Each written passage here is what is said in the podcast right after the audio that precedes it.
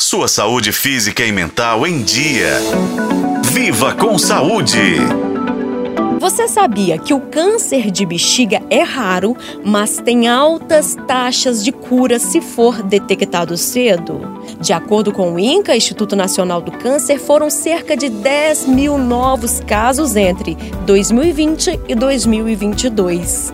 Esse tipo de tumor afeta principalmente homens brancos com mais de 60 anos, sendo que 90% dos casos envolvem as células que revestem a parte interna da bexiga. O principal sintoma a ser observado é a presença de sangue na urina, que, quando visível a olho nu, indica casos mais graves.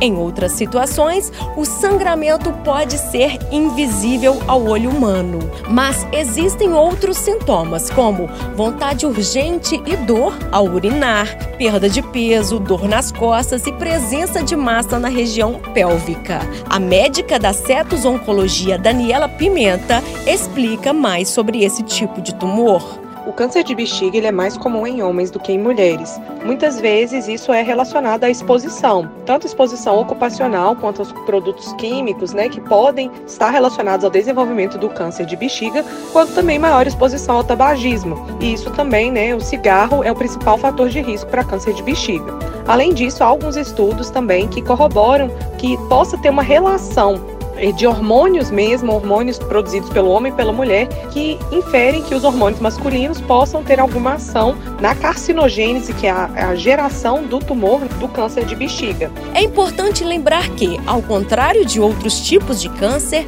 não é recomendado fazer exames periódicos de rastreamento para o tumor de bexiga, como fazemos, por exemplo, com a mamografia ou a próstata.